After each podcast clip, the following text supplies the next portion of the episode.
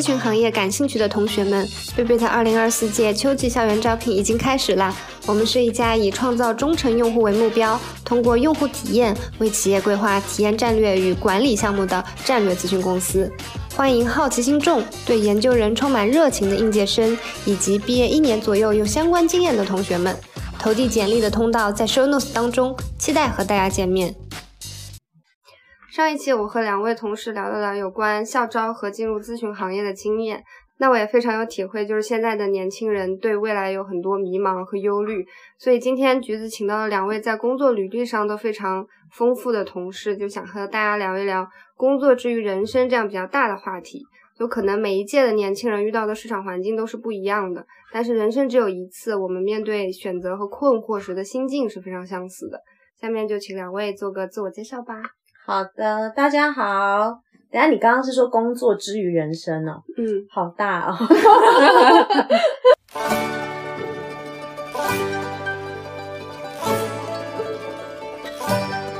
大家好，我是珍珍，叫我 Jane 或叫我珍珍都可以。我是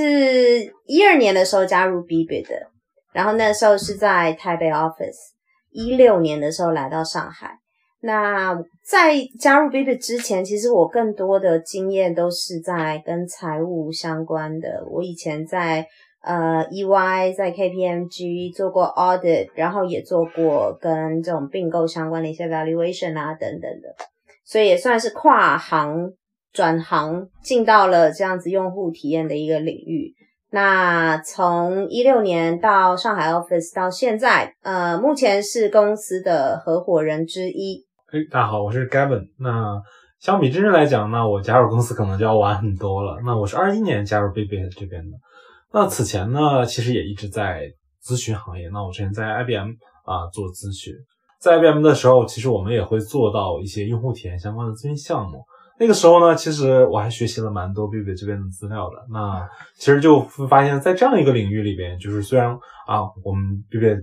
这个规模不大，但是呢，我们在这个领域里边做的是最领先的。那当时也是出于啊，对用户体验咨询这个领域比较感兴趣，那所以其实选择加入贝贝这边。那目前呢，应该是公司这边的高级咨询来顾问。其实我刚刚想问的第一个问题，两位已经都有大概的提到了，就是我想问大家当时加入贝贝的这个契机。哦，我想问珍珍，当时因为是跨行业嘛，嗯，就是是会怎么注意到这个用户体验咨询，跟你之前的咨询？其实是蛮不同的，对。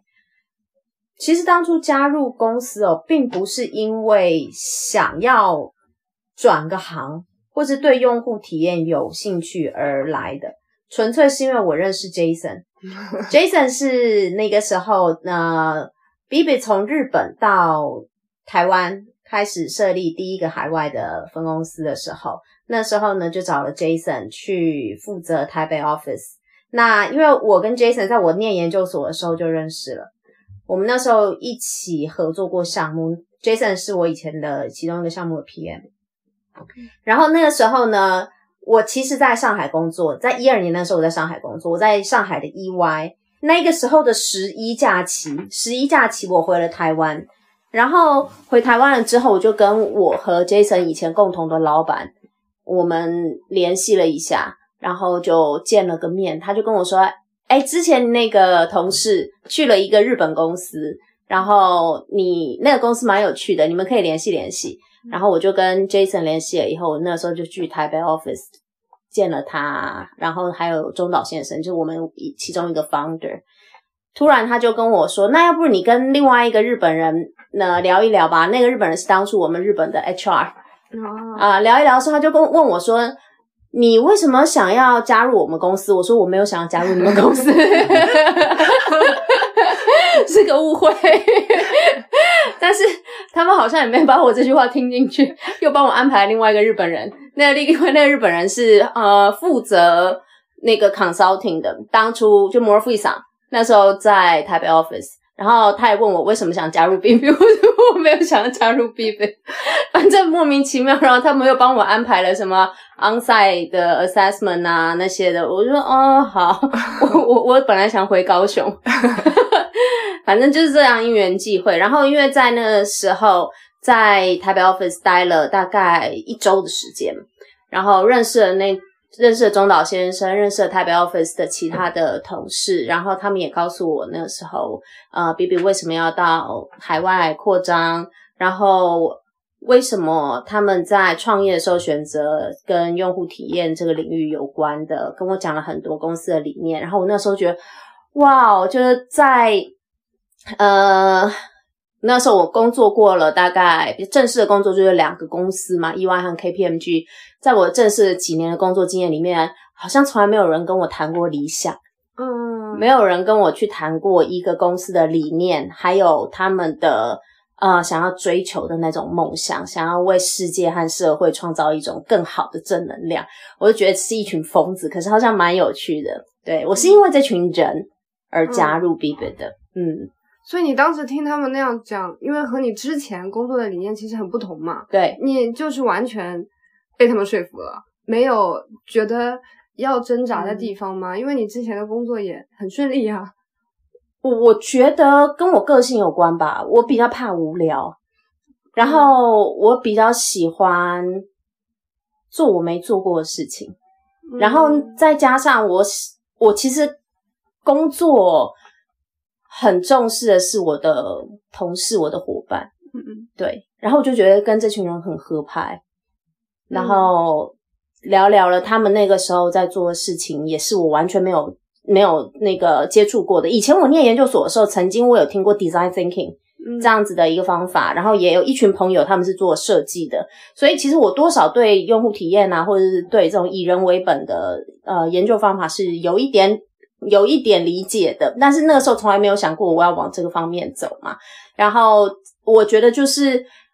刚好认识了这一群人，然后又觉得这群人有一个很打动我的梦想，然后这个领域又是我没有试过的，所以我那时候就觉得，就 Why not？嗯，先试了再说，很酷，直接跳水剑先进来再说。先对，先试了再说。当初真的就是这样子，嗯，也没有想太多。所以我那时候，其实我从呃台北的 EY 刚转到上海的 EY 没多久，嗯，才好像四五个月而已。然后十一长假回来以后。再回去上海的 EY office 跟我的 partner 说我要离职，他说你要去哪？我说我要去一个日本做用户体验的。他说什么是用户体验？我说以后我就知道了。对啊，是很陌生的一个概念。对对对对对对对，大家都不知道是做什么。对，那时候真的不知道，应该是说因为我的背景。就我以前是念念会计，然后研究所又是念那个企业管理的嘛，所以我的背景的附近周遭比较少有人从事这个领域的，所以可能我那时候的确对我来说不是很熟悉，但是可能对于呃设计背景的人啊，或者是做那种研究背景的人，他们可能就会比较熟悉一些，但对我来说真的是一个完全陌生的领域。嗯。那 Gavin 刚刚提到是你其实，在进入 Baby 在上一份工作有就有已经接触过用户体验的项目了，对吗？对，其实我在 IBM 的时候做做蛮多用户体验相关的这个项目的。那呃，我觉得，但了解这个领域，我觉得也是蛮巧的。就是我以前其实是学 marketing，嗯，然后其实在我就毕业的那个时候，我找工作其实都是要去找 sales 啊、marketing 相关的这些工作，并且也确实拿到一些 offer。但当时呢，其实我我觉得也就是这点，我觉得跟真蛮像的。就当时的老板跟我讲，就是用户体验这件事情，他觉得可能是另一个视角。那我觉得就跟营销来讲，我们以前老是想做营销啊，我们想去操控用户的一些行为啊，然后让他们按照我们的来做啊。那可能用户体验呢，是我们去满足他们，我们去发现他们。那我觉得这个点就蛮好的。当时就我觉得比较打动我，然后就进到这个领域里。那为什么会后面又到 b i b 这边啊？我觉得。呃，这点跟真有点不一样，因为那个时候我其实对用户体验，我觉得我至少我知道它是什么。那呃，只是说当时呢，但有一点很像的，就是我也不想做很多无聊的项目，因为我预感到，其实，在那个时期，因为用户体验这个东西，并毕竟 IBM 它不是专门就就它很多还是在做数字化，或做很多就是。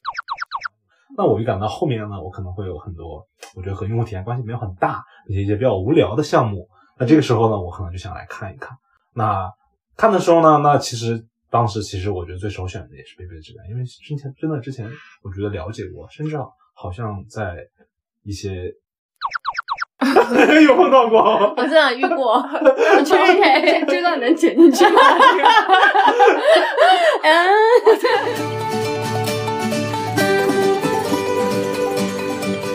那你当时从一个比较综合的这个咨询公司到我们这种专注某一个领域的，你自己当时在这个换工作，这算换换赛道吗？在这个你自己的心境上有没有什么转变？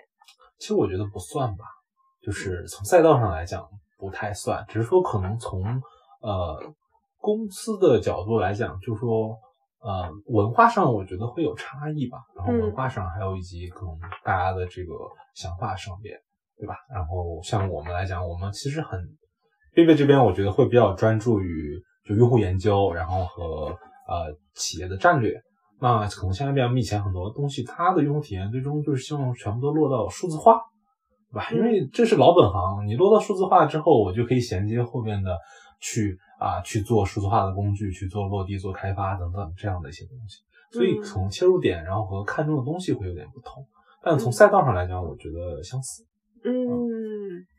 那我就请大家回忆一下自己刚就是毕业的时候，那个面临校招的时候，当时你们找工作是想找一份什么样的工作？包括对工作的这个想象是什么样？呃，我大学毕业以后先进了事务所，嗯，然后事务所之后我又回去念书，嗯嗯嗯，那念完书之后又进了另一个事务所，可是第一个事务所做的是呃审计工作，因为那个时候我我念的是会计嘛，嗯。然后第二个是那个事务所在意外的时候，我那时候做的是 financial advisory，就跟那个呃财务咨询相关的。因为我在研究生的时候念的是国际企业里面的，我主修是 finance。嗯，对，所以可能我一刚开始找工作的时候哦，还是会有一点沿着我自己原本的道路。对，就是。其实，其实应该说，大学刚刚找工作的时候，刚毕业刚找工作的时候，那时候我真的没有什么太多的思考，嗯，因为那个时候我就觉得会计念会计出来的，然后来我们学校校招的，嗯，都是四大的，对，要不然就是 local 的 firm 的，那我就也还蛮幸运的，就拿到 offer。那也没想太多，那时候其实说真的，大学毕业真的不知道要干嘛，就觉得 哦，我懂会计，然后我也学了审计，然后四大好像是一个还不错的环境和和起点，那拿到 offer 就去，没有想太多。但是研究所那个时候毕业就有有比较开始在思考，因为我是工作完之后再回去念书的，就是因为我觉得一直做审计的工作，我感觉不太跟我的兴趣和个性相符合，所以我回去念研究所的时候，其实就也也是蛮蛮曲折的哦。嗯，我念研究所那个时候呢，我本来呃考的都是跟财务工程相关的 major。我一本是在那个，就是我念国际企业嘛，那我们国际企业其中有一个进去的那个考生，他收的是跟财务工程相关的。那我为什么会喜欢这东西呢？是因为我超爱数学的。然后因为我以前念那啊，我以前在事务所做会计审计的工作的时候，那一段时间正好是那个国际会计准则在转型的时候，那时候有很多的那种就 financial instrument，它是需要去做。公平价值的 valuation 的，所以它里面就有很多要去算，说那你这个东西的价值是多少，你要能够揭露在财报上面。然后我自己觉得这个方向我很喜欢，因为我自己喜欢工程，我喜欢数学，然后又跟我财务背景很相关，所以我那个时候回去念研究所的时候，我想要专攻这个领域。然后呢，我考进去了之后呢。才发现说，其实我们的那个我我的那个科系，它是比较 diverse 的，它有这样工程背景的同学，也有 marketing 的，也有像我后面就是 major 财务的。那呃研究生毕业的时候，因为我们那个时候呃会来招这个偏管理学的学生的公司就会更多元一些，所以那时候其实我也试过呃跟投投行比较相关的。然后有跟事务所，像那个我我后面去进了意外，我是做这种 financial advisory 嘛，然后也有 marketing 相关的。但那时候我说真的，我真的不知道自己要什么，就是我只是觉得我想要做一些我没做过的事情，好玩的事情。所以那时候呃面了我刚刚讲各种不同的那个产业和岗位，然后呢拿了几个 offer。呃，EY 的这个 financial advisory 是其中一个。然后我有拿到一些就是跟投资比较相关的，那但是那些投资比较相关的那些 firm，就那个 VC 的 size 是比较小的。那我本来很想要试试看 marketing 的 role，但是我都没有拿到 marketing 相关的 offer。对啊，不然我觉得那个应该是很有趣。所以我那时候就也是有一点呃多方尝试，然后也是沿着自己。想要也会做的事情去去面试了蛮多的公司，然后后面就在做投资和做这个 financial advisory 中间就选择了，就又回到事务所这样。嗯，所以在我听来，就是你本科的时候是相当不知道自己的兴趣是什么，那时候根本连想都没有在想这事，有什么做什么。对对对对对。然后念完研究生之后是大概会。知道自己更多的兴趣爱好，但还是就顺着自己的心嘛去选择。对，然后在就是进入 Bibit 的之前，是更多的在乎自己想要什么，喜欢什么。还有就是，我我觉得有些时候还是你那个当下的时候的那个机会在哪里。嗯嗯嗯，对，因为其实。毕业生，你能够去手上握有的机会，可能它还是比较有限的。它不像是，也许我现在已经工作了十多年了，然后我认识了很多不同的人，然后我也知道我自己的能力有哪一些那个可以发展的地方，所以我自己主动可以去发挥和 approach 的机会就比以前多更多。所以以前有一点像是，哦，我先知道我自己。我掂掂自己的斤两，我有些什么东西，然后再看看那时候在我眼前的机会有哪些，我去抓一个我自己觉得这个是最好玩的，然后又最匹配我的能力的，我就往哪里去。嗯，他们当时刚毕业的时候，我觉得我那个时候嘛，也其实了解的也不是很多，但我当时还蛮专的，就是就是我不一定想清楚我要做什么，但是我从我去找工作的策略来讲，我其实就是。还给自己缩的挺窄的，就是因为我学 marketing 的，然后我当时就会想说，那我要找的就是 marketing 相关的岗位，那最多最多就是可能和 sales 相关的我也可以接受一些，那这是。然后另外从行业上来讲呢，我可能当时只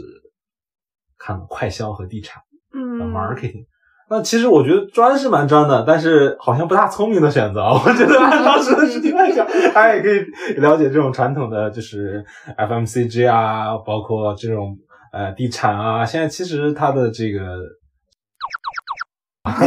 你讲了很多，我不知道能不能剪进去的话，因为我刚想说，其实现在很多年轻人，他就据我了解，也还是会看快消和地产。嗯，对。啊，我觉得这个倒没有特别大的问题，因为就像如果你能够进到快销这些非常好的几家公司啊，即使不想在这里干了，你也有一个很好的跳板去其他的公司，那我觉得这个倒是没有太大问题。只是说，我当时可能只看这些，我觉得还蛮，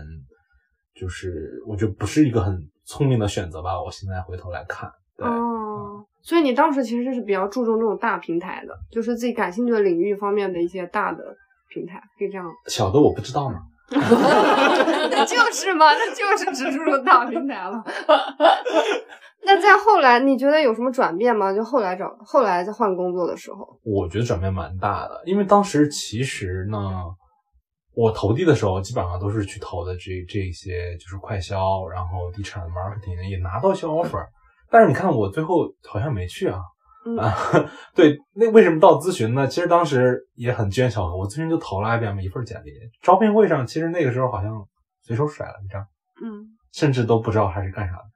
那后面就不知道为啥简历被捞出来，然后就机缘巧合的就进去了。那这个时候其实为最后，那我进去的时候，我肯定也是选择对比了的嘛，对吧？你这个时候就会发现，好像其实你可以不用只局限于自己在于在快销啊，在地产的这个行业，尤其是在你上学的时候，可能你你可能觉得 OK，快销就是 marketing 最好的，对吧？嗯嗯。那。可能我觉得这个对于我来讲，如果在当时找工作的时候，尤其是如果你拥有较多的时间去找工作的时候，你可能多去看一看，不要只盯着自己最感兴趣的这些企业去看。你可以多去听听他们的宣讲，去了解了解知识，甚至你可以去面一面，了解一下他们的这份岗位。可能你在这个过程中，你会找到一些新的机会。嗯嗯嗯。那这个我是觉得在当时这个时间点没有去想到的。那另外一个来讲，就是就像我刚才提到说，很多小的我真的不知道。嗯。但这个其实不好。尤其是我觉得现在的这个就业形势应该比我当我们当年还要差一点，我是觉得。嗯那很多企业你会发现，真正我们工作很多年以后，那很多很好的企业，它并不一定是一个非常大的跨国企业，它往往可能是在某一些领域里边，然后做的啊、呃比较好。你刚刚也提到了，你当时不知道，那你有什么建议吗？就是对现在的年轻人，他们怎么去发现这种比较小的？我觉得吧，就把大家这个上网冲浪打游戏的时间都拿出一点来，去关注一下这个这个招聘平台吧啊。那您这个根本没有给到什么实际的建议。哎，我觉得有一个真的是我我发现哦，就我大学和我的研究所两个不同的学校嘛。我的大学我念的是私立大学，然后比较中等的一般的学校，然后研究所念的是比较好的，是呃一一级一等级的那样子的的研究所。我发现这样两个学校的学生有一个很大的差别哦，就是嗯先不管学校的资源，肯定是好大学企业给到的资源比较多，但我发现那个我研究所的时候，我所有同学他们都很积极的在交朋友，在扩展自己的 network。嗯，对，他们会，呃，我不知道是是不是因为，呃，我我我那个时候的那个学校里面有很多的学生的组织，包含什么模拟联合国啊、ISAC 啊，就很多这种学生的组织，然后再加上那个我念的又是商学院，商学院的学生他们又是比较属于会积极的。喜喜欢去找一些机会的吧，可能跟文学院或跟理工学院比起来会有一点这样差别，所以我发现一批的同学们，他们是很积极的在参与这样子的这个社社团也好，或者是这种 networking 的活动，然后有很多的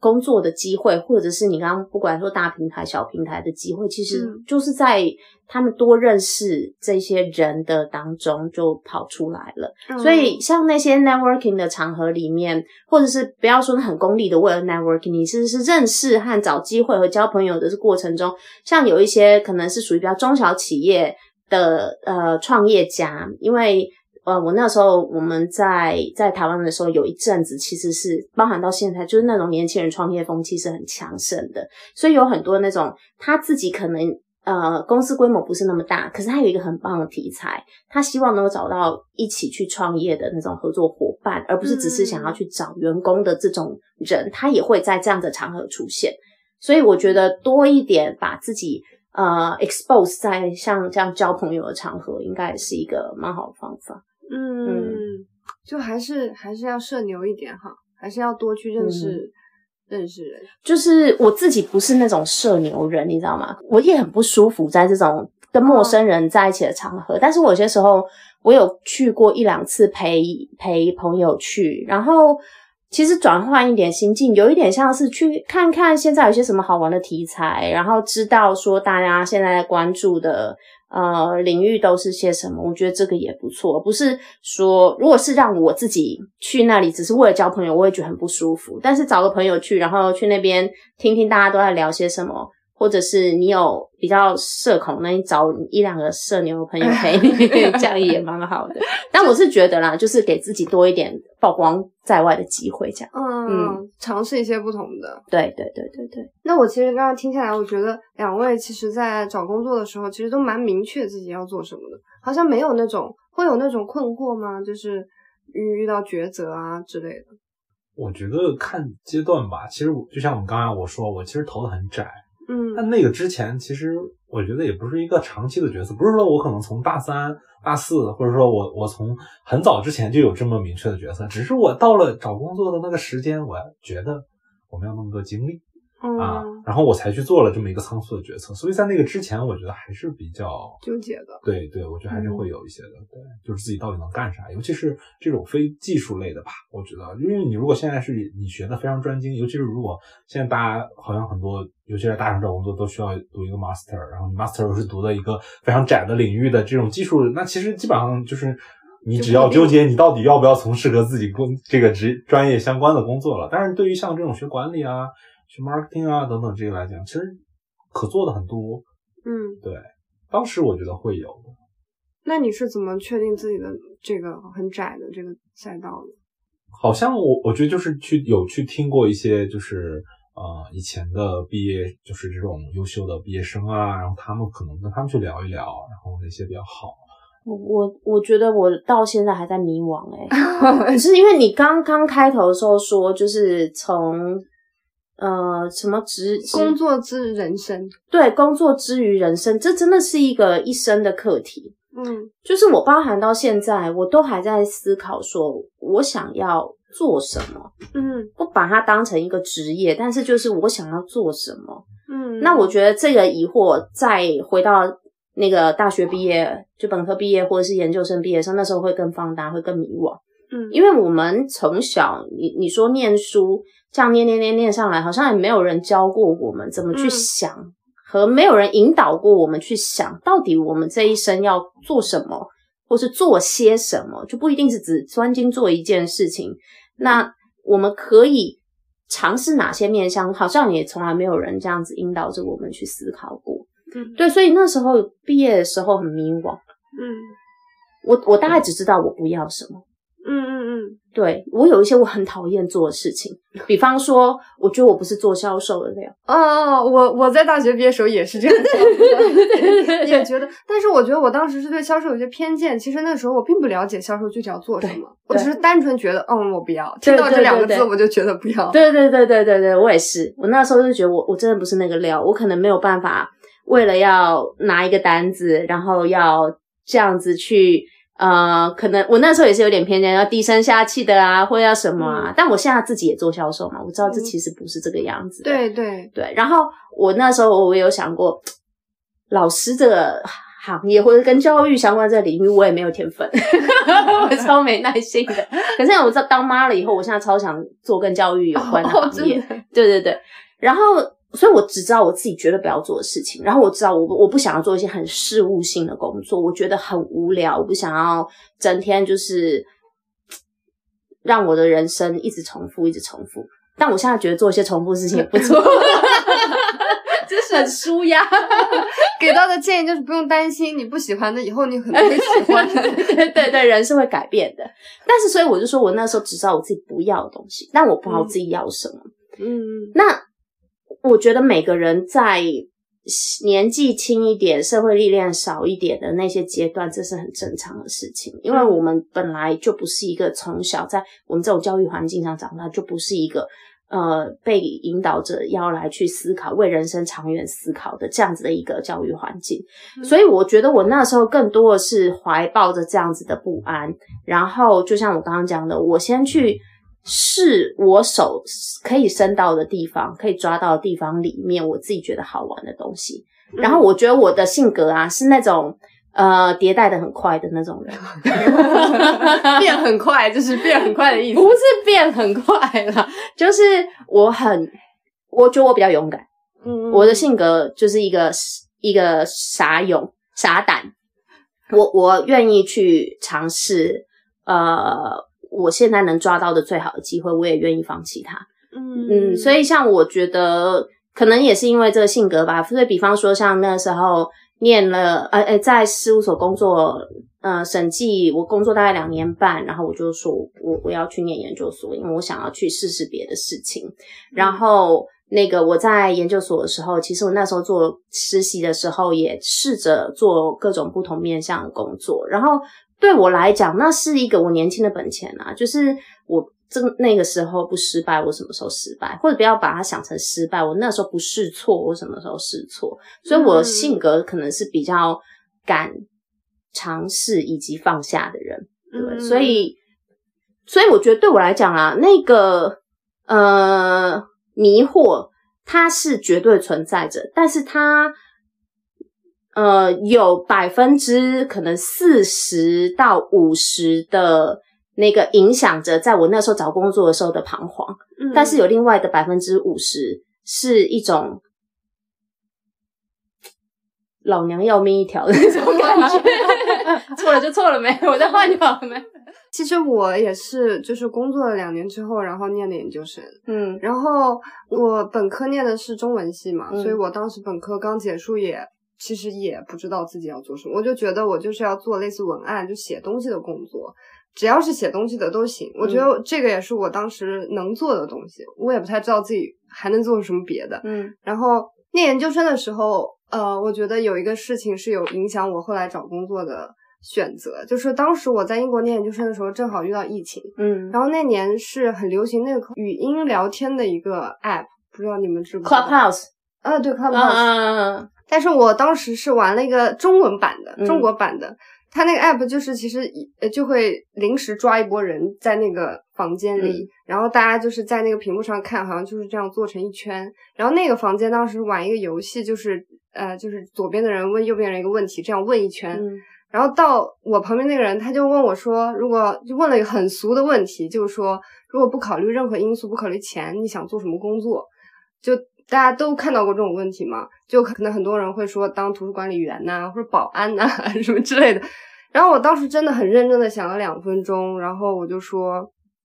我觉得做什么工作都可以，就是我希望这个工作是真的能帮助到别人。嗯的任何工作，我觉得都可以。我觉得我没有特别排斥什么工作，也没有特别喜欢。所以我后来在找工作，再找工作的时候，就是又迷茫了嘛，因为你研究生毕业，你又要再找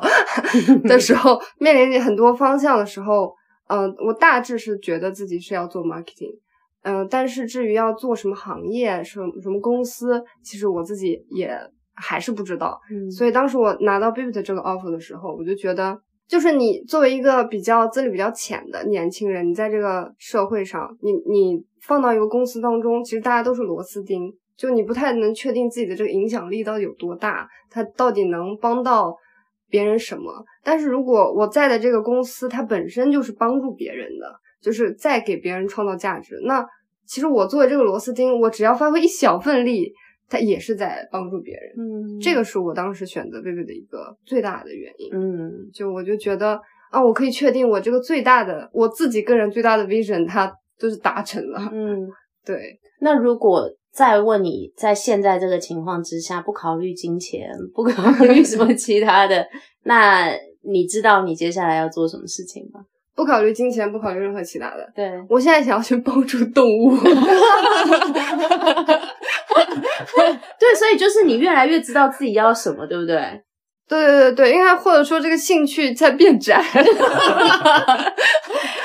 昨天吃饭的时候，中午吃饭的时候，Andy 也问过我差不多的问题。嗯他就问我说：“那你有没有想过，假设你现在呃就不在 B B 工作了，你接下来要做什么？”我二话不说，我直接反应说我要去学物理、欸。为什么 会去学物理？我以前高中的时候是念那个理科的，就是三类组，因为我喜欢，我刚刚说我喜欢数学嘛，嗯但是我的物理极差，因为我们的物理老师很讨厌，所以我不想上他课，所以我的物理考得很差。我那时候还有那个台湾的那个时候的末代的联考，我那时候物理才考三分，其他分数总分是几分呢？那时候好像是总分是六百，哎，不，嗯，一百分，就物理一百分，我才考三分。但就是因为这样，我也没有办法考到什么很好好的学校，然后也不可能去申请那种，因为要念那种生物科技的都是很厉害的。然后我是为什么最近想，也不是最近，反正就是他为什么问我的时候，我开始就直觉告诉他我想要念物理，就是我觉得。就是人生很有趣，你到了这个阶段的时候，你可能探索的东西，像我现在探索的东西，我就更好奇，说是那些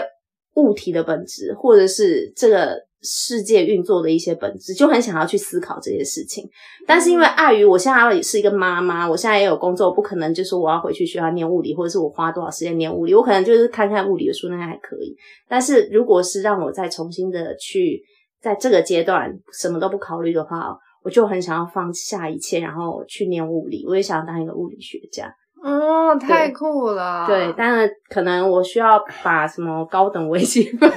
什么东西再修一修。你可以从教教旺财开始。对啊，对啊。哎、我有很多的兴趣和发现很多的冷知识，都是跟他看童书。想问一下 Gavin，如果你不考虑任何，你会想要做什么工作？哎，我我我我觉得这点我跟蛮不同的，就是因为因为其实我以前也在想说，我可不可以去做一个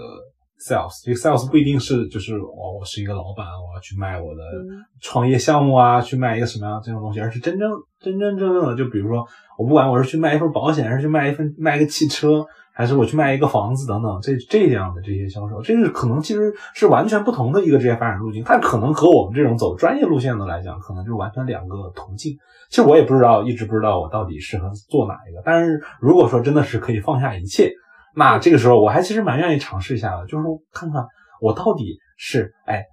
做哪个就就就会更适合我。对，哦，就是你如果放弃放下现在所有条件，你就会去尝试各种各样的，是吗？对，但第一个尝试的，我觉得可能就是就是销售。刚刚毕业的时候，我其实也在想这个问题，就是说，哎，我会发现我那个时候呢，我可能跟现在性格还不太一样，大家都会做一些性格测试啊，那个什么克利夫兰或者什么之类的，你会发现啊，所以那个那个时候，我觉得我当时就是一个比较偏销售的那个那个那个特性。然后我去面试很多岗位，然后就是有的甚至 HR 后面会跟我聊说，你有没有兴趣再去面一场，就是 sales 的这个。呃，我觉得一直没有放下吧，就是我觉得那我又要去读书，对吧？我要去考试，我要去读 master，我读完这么多东西，那我索性不如当时早点，我不要读这么多书了呀，我早点去去做 sales，是不是会更好一点？我好像感觉好像有个机会成本的放弃，然后你这个时候呢，你又确实能拿到别的，就是起薪更高、起点公司平台更大、听起来名声更好的这些公司的 offer 的时候，哎，你怎么选？那我觉得我当时还是。那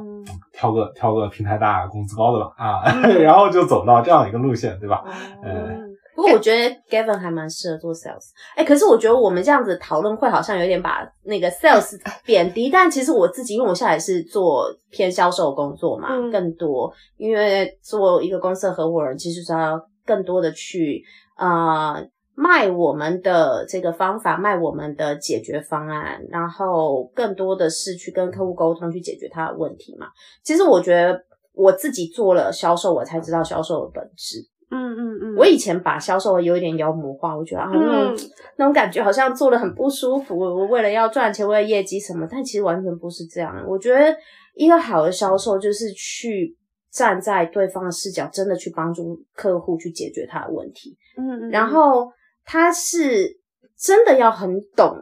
技术，或者很懂他自己的公司的产品是什么。他知道我要怎么去把我的这个公司的产品最价值最大化，然后能够跟客户的需求更好的整合在一起。甚至是我现在也许没有这个解决方案，但是我知道客户有这样子的需求，我可以帮你定制一个更适合你的现在的未来一年、未来两年的一个 roadmap 的解决方案。我觉得一个真的好的。销售为什么很多公司的那个 CEO 其实都是销售出身的？就是他能够接触到的面向非常的广，他要懂产品，他要懂人际关系，他要懂这个营销，懂销售的技巧，然后最核心的是他懂客户。所以我觉得，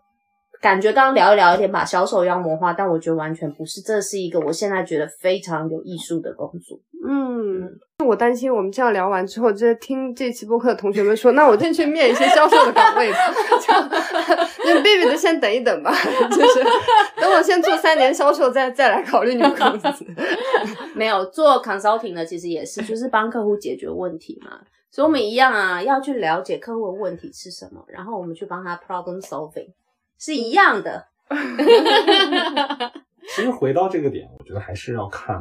呃，你在就是比如说刚刚毕业找工作的时候，你要选一个你比较适合的，尤其是跟你的这个性格和你的这个优势。举个小例子啊，我觉得我当时其实，在找的时候都是在找那个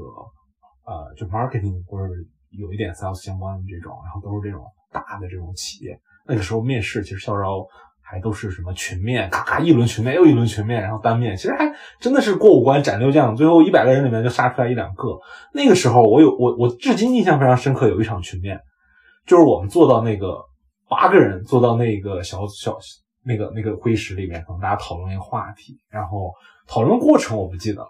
但是我的印象是那个房间它的格局非常奇怪，就是那个白板能够最后写东西能够去 pray 的那个人。只有一个椅子能够到那个白板，嗯，然后那个椅子不是我坐的，但是呢，当时我们八个人讨论之后，就是对于大家里面去讲东西，我可能觉得那在座的八位里面，可能只有一位是我的对手，然后通常这个只会通过一个，那一位就是站在那个白板旁边的那一位女生，嗯，那她其实有天然的优势，最后我可以做一个 summary，然后把我们观点讲出来，讲得很好。那那个女生呢，其实她在这过程中，我觉得表现蛮好的，就是她她，我觉得她心思很细腻，然后逻辑也很好，来讲一些东西都很好。站起来，大家都看向她，等她讲，她说我不想讲，她把笔给我了。为什么？没有，她就没说什么，她就说她不想讲啊，然后说你们讲吧，嗯然后我就第一个窜上去，然后 然后我给她换了个座位子。那最后反正就是通过，一般这种就是过一个，最后反正我是我是通过了。但我觉得这种这个小例子就是就感觉我我我我感觉就是为什么？你像他其实表现也蛮好的，嗯然后那那个环节就我觉得像做 marketing sales 这种还是有需要一点 aggressive 的，需要一点侵略性的这种来讲。嗯啊，其实你到最后这个环节，你可能都要谦让，或者你不想要去讲的这种，这个其实很容易就让你一票被 pass 了。但是其实他肯定有很多是很适合他的，因为我觉得他在过程中他的思考、他的深度还有逻辑都非常棒。那他可能去面试咨询相关的东西，我觉得可能就是就会，哎，真的就很容易拿到 offer。我觉得这个就是发挥一下自己的强强项嘛，没必要死磕，对吧？嗯嗯嗯嗯对，就是 Gavin 讲的蛮好的。我觉得大部分的大学或者本科或研究所的毕业生，可能他不知道自己不一定知道自己的兴趣，但是他应该也知道自己的能力，嗯，或是自知道自己呃擅长与不擅长的事情。如果真的很有就很幸运的那一群人，非常的知道自己的兴趣，他就是一头想要往自己的兴趣钻的，那这个就很明确知道自己要找什么。但是有很大一部分像我们这种不知道自己兴趣的人，真的可以多多考虑自己的能力，因为从自己擅长的事情去切入，你可以找到那个工作的乐趣，你知道你自己在做事情当中的成就感，而且。以前我研究所的时候，有一个老师是我一个，就我觉得他是我的 mentor。他跟我讲说，呃，有些时候你看不清最远的路，但是你可以看得清眼前的路。你在你眼前的路当中，先选择一条你觉得你自己能够做的有把握，而且你能够做出比别人还要更好的表现的，然后你去做。当你走到那个尽头的时候，上天会再给你三条路。嗯，对，然后他说你这样一生走完之后，你回来，你你再去检视你那个路径，就像有点像 Steve Jobs 讲那个 connect the dot，就你回去检视你人生的很多的路径，你会发现说，我们的很多的选择，嗯。在那个时候，你可能没有办法掌握自己能够做到的最好的，或者是你不知道你自己要干嘛，但是你你先去从那个你可以把握到的机会，然后你把这个机会做好了之后，人家会再给你，或是你到了那个那爬上了一层阶梯之后，你可以看到视野就更远，然后你可以再去在你那个阶段的时候，再往其他的方向再去找那个下一个阶段的事业。对啊，我觉得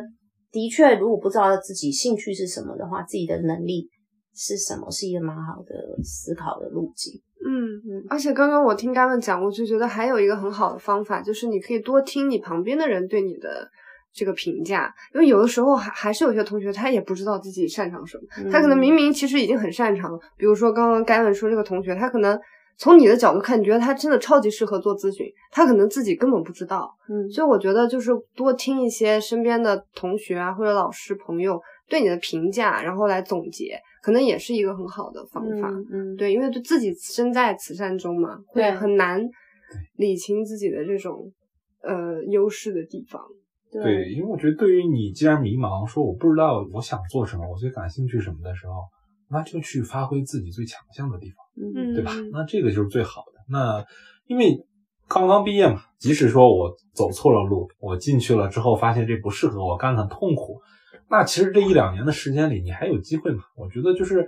尤其是对于第一份在做的事情，如果我做了一年多、两年多这件事情，我真的觉得很痛苦，我觉得做这件事情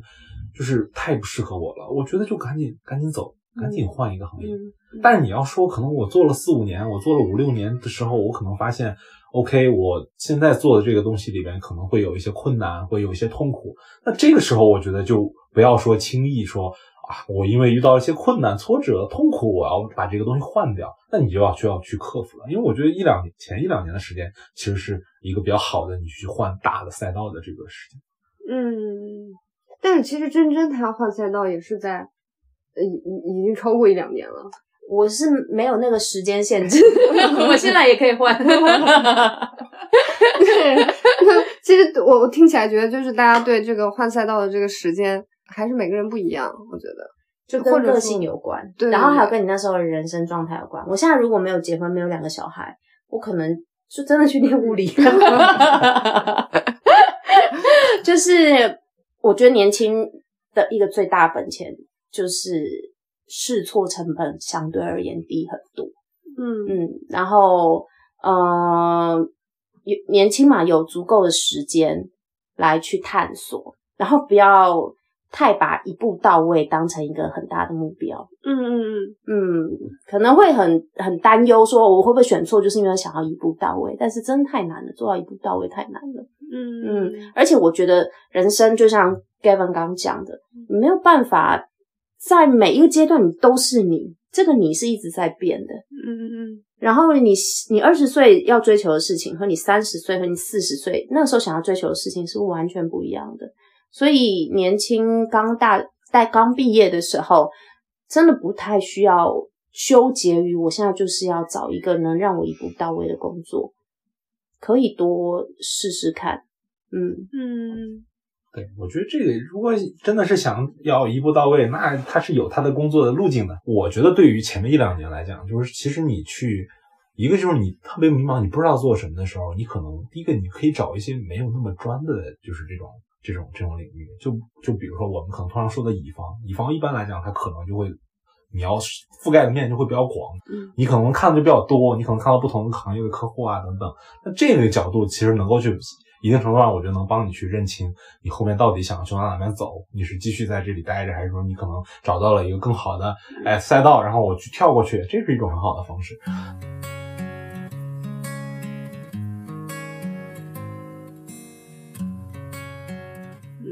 那两位在咨询行业当中都有很多年的经验啊，就是对于既想要进入咨询行业的小朋友们，有没有什么觉得一定要培养的特质，或者说可以从现在开始培养起来？这个问题哦，我每一年都在改变答案呢。我刚进咨询行业没多久的时候，那时候我会觉得是，嗯，可能一些比较硬性的能力，一些 hard skills。比方说你的逻辑思维的能力啊，分析能力啊，然后研究的能力啊，然后当我当到了这个 manager 那个阶段的时候，那时候我觉得更多的是一些创造力。我会希望我带的团队，它是一个有创造力的团队，它是一个可以打破我的思维的边界，能够比我想的更多。然后一起可以创造更好的价值，所以我觉得不是只有那些基础能力，我希望他是一个有创造力的人。但到我现在，我又会觉得，其实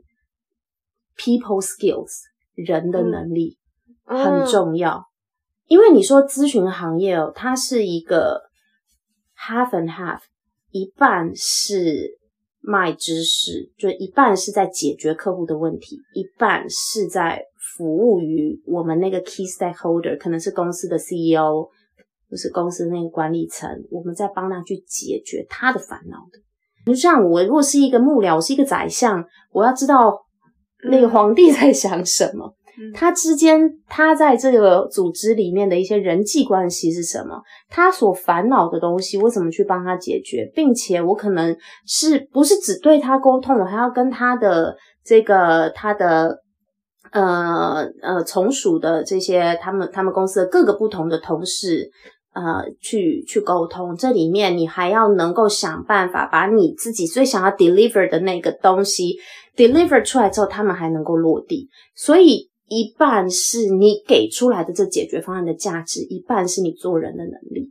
所以我觉得到我这这个现在我当到合伙人，然后我在期待着我的团队以及我自己。包含我觉得昨天啊，我们在做那个 manager training 的时候，呃，讲到非常大的一块的 topic 就是这一个，就是 people skills。我自己也还在学习，但我越来越觉得这是一个很重要的一环。嗯。艾文，你有没有觉得？其实我没有想特别清楚啊，因为我觉得可能咨询行业就是要求能力真蛮多的。嗯啊，就是很综合。对，因为你也不知道你会做一个什么样的项目。但是其实从大的来讲，就大家一直在讲的，就是你可能从思维逻辑方面，这个肯定是哎都需要的。我觉得，那第二可能就是简单一点，我觉得可能你，尤其是对于 junior 来讲的话，你可能怎么去展现自己能力，就是从这个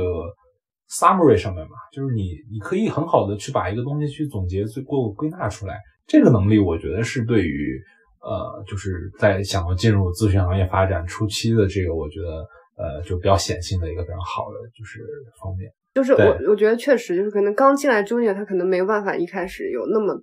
那么亮眼的成绩，但这些东西都可以在后面慢慢的成长。对的，对的，真的做咨询不容易耶。嗯嗯，因为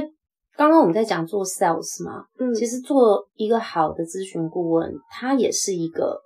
一个好的 sales，他要能 sales 自己，sales 自己和 sales 解决方案，嗯。然后要能够去说动别人，还要能够去帮助别人，能够去怎么去执行你的方案。所以嗯。我觉得做 consultant 是一个真的是一个很综合的面向。为什么有那么多公司喜欢从 consulting firm 挖人去做管理？因为这就是管理人才他所需要必备的，他要有很呃强的知识基础。就是做事的能力，他要有很强的做人的能力。那我觉得一个好的 consultant，这是 top 的 consultant，他就是一个做事与做人都能够很并重、很平衡的人。嗯，嗯，所以我们公司这个 user center 非常重要，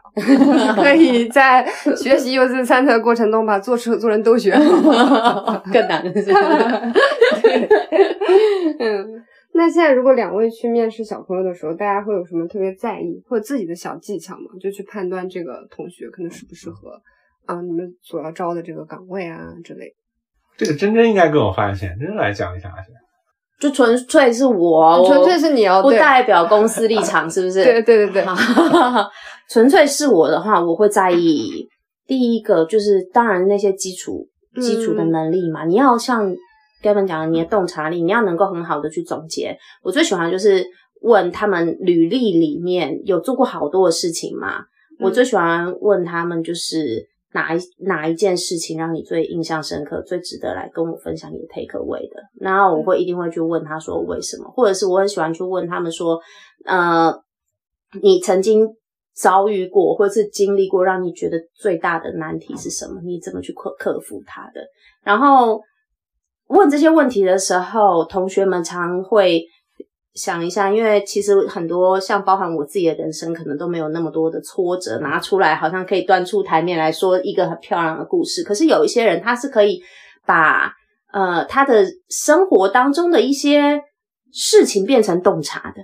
嗯，我已经忘记具体的例子了，但是他给我的他跨不去过去的那个坎，可能在我们如果一般人听来哦，它并不是一个什么哇什么天大了不起的事情，可是他可以有他的视角和洞察去说这个这个体验，嗯，然后并且告诉我他在当中的成长和学习，我就喜欢这样子，他有自己的视角去体验生活的人。这是嗯第一个我很喜欢的，就是认真体验生活，并且他有洞察与总结能力的人。然后再来第二，我喜欢有创业家精神的人。哦，对这要怎么看呢？嗯，创业家精神的话，一般从他过去做的事情里面，可以去多大概了解。有些人他可能在学校里面喜欢去参加一些社团，或者是会把自己去做一些呃领导的角色，把自己把自己放在更多领导角色，社团的领导啊，或者是像呃。这边我很少遇到，但是那个时候回到在在台湾的时候，面试过许多的同学们，他们都有自己在校园创业的经验。嗯然后我很喜欢找这种人聊天，就是嗯他会敢于去做创业，他一定是第一他有 idea，他第二他有胆，嗯，对他对他敢他敢做，因为其实创业没有像大家想的那种梦幻，创业是很多很 tedious 的事情，就很多拉里拉扎的事情，他要去处理，然后处理人、处理钱、处理他自己的梦想，就是一个非常繁琐的过程，一点都不浪漫。嗯，只有在你成功拿到很多钱，然后变成百亿富翁的时候，那才浪漫。在那之前都不浪漫，很多都是一个那个你拼着那个劲，就是你你有那个目标，你就是想要证明自己，你就是想要做到，你就是想要呃，就是想要为这个这个题目，或为这个世界，或为某一些人做做些什么。我就很喜欢这种人有冲劲，然后敢去做事情的人。嗯，对，所以第二个就是创业创业家精神。嗯嗯，还有什么的话，可能小事吧。我我喜欢那种口条比较好的。嗯，因为做顾问嘛，你一定要能够表达自己，要能够说服别人，所以口条还是蛮重要的。嗯，嗯口条清晰，逻辑表达清晰。嗯嗯，都是还是比较 hard skills，但是也也需要一些理想。嗯嗯，hard skills 我好像也没看那么多，我觉得我很我比较喜欢去找那些有一点那些人格特质吧。嗯，像我刚刚讲的，我会喜欢看那种他是深刻在体验生活的那种人，所以他可以把小事讲得很精彩，他人生中的某一些故事讲得很精彩。然后我喜欢看那些有创业家精神的人，这这两个人格特质是我还蛮在乎的。然后口条呢，可能就比较 hard skill，是逻辑清晰、口条清晰这些，这就可能就 hard skills。嗯嗯嗯，那我要替有些同学们问，就是他们可能有些同学们在这个学校的经历里面没有那么多实习经历呀、嗯。就是那你会给他们机会看他们这些小事情当中的创业家精神吗？呃，过去在做呃过去做的事情肯定是代表这个人，包含我像我自己，我以前的履历上面我所做的事情肯定是我这个人，但是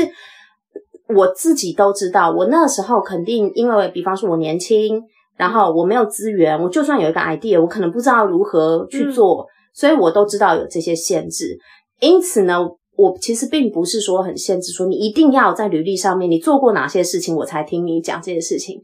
呃，你能够展现出来，比方说我们都会做 case study 嘛，嗯那你能够在这个过程当中展现出来你一些比较特别的洞察，嗯其实对我来讲，那个也是一种你很人格的体现。对对对，你能够，因为我们就很喜欢问一些这 case study 的时候，喜欢问一些比较偏向商业解决的商业问题。我如何去随便讲一个，比方说，我如何去把某茶饮料品牌能够做做成怎么样子，就是我们都会去问这一类型的问题，又或者是有些时候我们会去做一些那种 quant，就是去做估估值的那些问题。其实，在那些时间点，都是一个蛮好能够体现出来这一些同学们他们在思考的面向够不够锐利，然后他们看到的那些洞察够不够清晰和针对嗯的时候，对，所以即便其实即便哦，有一个人他拿了一个履历上面没没做什么事情，他都可以讲出一篇道理，告诉我为什么我过去这二十年来啥事都没做。我为了要去体验我自己空白的人生，对我安排了我这种人生的方式，因此我告诉你，我人生在就是这样子。而在这个空白的人生当中，我体验到了什么？我给你 summary 出三五点，那这个我也喜欢。这很干货，很干货。这些今天的分享是很干货面试技巧，你全部交出去了。你要多想一些别的题目，我跟你说，不然你就难不倒现在的同学们。啊，剪掉。好，那我来最后问大家一个问题啊，嗯就是说对现在的同学们，或者是对当年正在迷茫的自己讲一句话的话，会说什么？当对当时的我来讲，我觉得就是多走一走，多看一看这个不管哪里的线上线下的这些机会，然后也不要太过迷茫，然后有感觉、有兴趣的就去就去冲一下。嗯那因为我觉得总归就是你要真的很多很多工作是你要进去以后才能够去呃了解的比较清晰，他到底做什么。嗯，我以为你会说是不要专注快快销和地产行业，放弃快销和地产。其实意思也差不多。沿着 Gavin 刚讲的那一个点，就是不要怕，嗯嗯，就不要怕，去尝试，即便你是一个还没准备好的自己，就不要怕。有些时候你会一直被拒绝，但你也不要怕。嗯，这是第一个。然后第二个就是不要忘记追寻一生所爱。嗯嗯，就是你一生所爱，即便会一直变，那你别忘了，可以一直在去找寻那个你想要找寻的自己。哦，好浪漫哦！哦，我怎么会讲这种话？不像我。没有，我是说真的，就像我我我说人，我我在二十几岁，在三十几岁，在四十岁的这些阶段都不一样。就是，但是我觉得我我我自己对我自己到目前还可以打一个及格分数的那个点，就是我觉得我没有放弃再找我热爱的事情。嗯嗯嗯嗯。所以，我我哎，我能够在 B B 工作这，我这现在是第我一二年到现在十一年，嗯，是奇迹耶，真的真的，因为我以前从来没有过做一个工作超过三年的，从来没有过，因为不管是正式工作还是那个兼职的工作或者实习的工作，就从来都没有，因为我就是一个比较容易无聊，然后一直想要。试新东西，然后想要做些什么的那种性格的人，嗯，然后我觉得在 B B 啊，我能够做十一年，是因为我从来没有无聊过。我可能快无聊了，然后又突然有一个新的 东西可以做，不是项目而已。因为我说那时候一二年进到那个时候在台湾是一个创业的刚创业的一个团队，所以让我对我而言，除了那是一个新的领域之外，用户体验是一个新的领域之外。呃，而且我那一刚开始还不是做 consultant，他们说叫我去做那个 admin，呃，做因为我以前做财务的嘛，要做 admin。然后那时候人做项目的人不够，说那不然你也可以做做 consultant，就好做做看项目。然后一六年到上海来嘛，所以那时候呃在台湾工作了四年，四年了之后又有一个新的挑战，是来这边创立这个我们上海的 office，来把这边的这个市场可以。可以经营下来，所以一六年到现在又是一个新的挑战。然后在这个过程当中，我们又一直不断的在找新的题材。从可能一刚开始公司在。我们在那个原本成立的时候，更多是 UI UX 相关的，然后后面就变成是跟呃体验管理、跟创新等等相关的，然后现在是在结合跟公司的战略相关的，就在题材上也一直在做改变。还有一件事情是，我觉得我能够十多年来从来都不觉得无聊，就是我很喜欢、很很热爱参与用户研究。嗯。因为每一个项目，不管你是你呃金融项目，你是零售的项目，你是教育行业项目、汽车行业项目，你在每一个用户在访谈他的时候，你在跟他聊的时候，你就是参与了一次那一种人生和的那个阶段或那个场景。嗯，对我来讲，就是一个非常低成本的可以体验 各方的平行宇宙，对平行宇宙的方式。然后，所以我。非常喜欢在每一个项目里面，不管是什么项目，只要是有用眼的部分，我一定会参加。不管我时间多少，我至少都要拨时间去参加一些。因为一方面是我觉得那是项目过程当中最核心的一个价值，另外一个是我很很喜欢这种参与一下别人的，了解一下别人的人生和观感的那种感受。所以就这个过程，十一年来，我就觉得。从来不觉得无聊，因为过过了几百上千的人的人生哇！对，所以我刚刚要回到刚刚主题，就是不要放弃追寻一生所爱，就是找要有意识的、持续的去寻找一些让你保持热情的东西。嗯嗯，所以我觉得这个也 call back 到我们最开始讲的，就不用担心，就是。不知道自己现在喜欢什么，或者是不知道自己喜欢东西能不能做工作，就是你在不断就是这个人生进程的过程当中，总是会有新的体验和对喜欢的东西会有一些新的定义。对，嗯，对。然后你在你那个阶段尽了你最大的努力，你上一个阶层之后，你又可以看到一个新的视野。对，所以就是不用迷茫。对迷茫是一定会的啦，迷茫不用安心的迷茫。好的，非常好的总结。好，谢谢大家，谢谢。